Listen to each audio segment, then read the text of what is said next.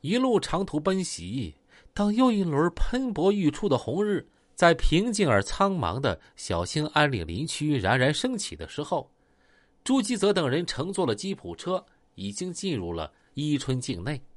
那万道金辉宛如一道垂天的金色的屏幕，从带领森林公园附近的翠峦垂了下来。在这火一般燃烧着的光焰中啊，两眼浮肿的侦查员们精神大振。抓捕杜世平之战也拉开了序幕。八点左右，平静的伊春火车站像往常一样，人来人往，络绎不绝。谁也没注意到，在这座林区的城市中，几个怀着特殊使命的便衣侦查员混在熙熙攘攘的人群里，一双双敏锐的眼睛啊！像雷达一样，无情的扫过每一张陌生的面孔，紧紧搜寻着他们希望发现的那张脸。然而，刑侦工作的艰难和困苦，注定了他们抓捕工作的曲折。折腾了一天，滴水未进，早已然是饥肠辘辘。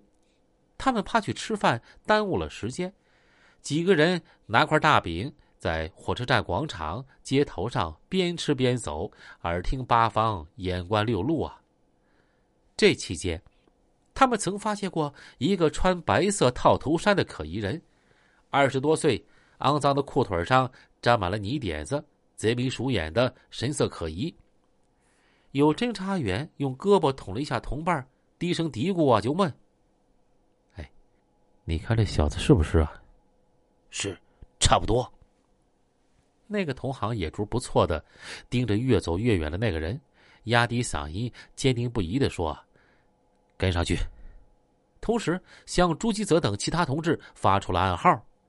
大家的心情啊，马上紧张起来。可是，就在大家从四处聚拢越来越近的时候，有个认识杜世平的侦查员摇了摇手，表示啊，此人不是。大家立马泄气儿了。从未有过的沮丧啊！哎呀，这家伙怎么这么像照片上的杜世平啊？简直太像了，像的差点啊把他给拿下。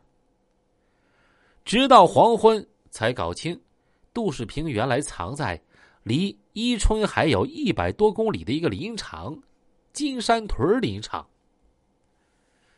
甭看朱基泽年纪不大，却是久经沙场的老刑侦。他一米七八的个头，块头匀称，手脚灵活利落，正当精力充沛的壮年。一双眼睛常常闪射出啊刚毅的光芒。他头脑清醒冷静，沉着老练。面对车站广场的一幕，他也忍不住笑了。大家吃苦受累为了啥呀？还不是希望早日抓到罪犯吗？难怪一个个都走火入魔了。自己有时候不也这样吗？得到杜世平藏匿的确切地点之后，他一刻不敢停，立马带队驱车前往。出了宜春不远，天已黑尽，又开始进入山区。吉普车的两只前大灯啊，像两只雪亮的利剑，随着越来越不好走的路，一会儿直刺黑沉沉的夜空，一会儿刺进密匝匝的原始森林。一路大山盘旋，森林缠绕，颠簸至凌晨两点左右，终于到达深藏在小兴安岭大山里的金山林场。清冷的月光下，朱基泽等人看到的是一个很奇怪、很特殊的地方。几乎家家户户门前房后啊，都耸立着一堆堆黑黝黝、高大的木柴垛，房子周围则清一色的。被同样高大的木板帐子环绕着，这朦朦胧胧中，一切显得十分神秘。在当地警方配合下，他们弃车徒步，悄悄找到杜世平藏匿的那一家。外观布局大致一样，朱基泽命令立即把此宅包围起来。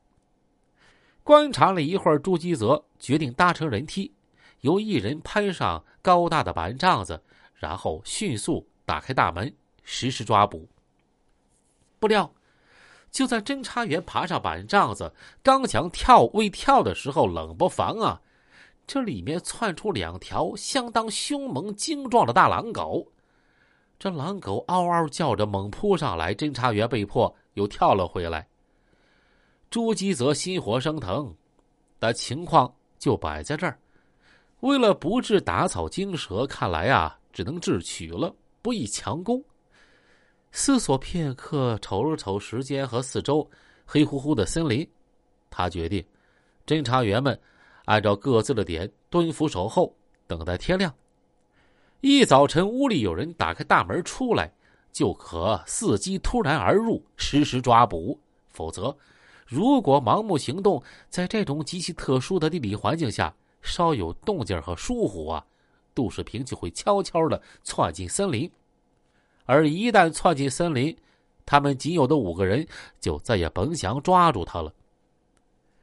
命令悄悄传达下去，大家认为啊，只能这样了。于是耐心的守候起来。清冷的夜，院子里的两条大狼狗啊，似乎知道外面有人蹲伏，仍然不时发出嗯嗯的威胁声。好在他们啊，没有再狂吠。大家既不能说话，又不敢抽烟，足足等了三个小时啊，真难熬啊！到了清晨五点左右，果然，喜欢起早的山里人。这屋里就有了灯光。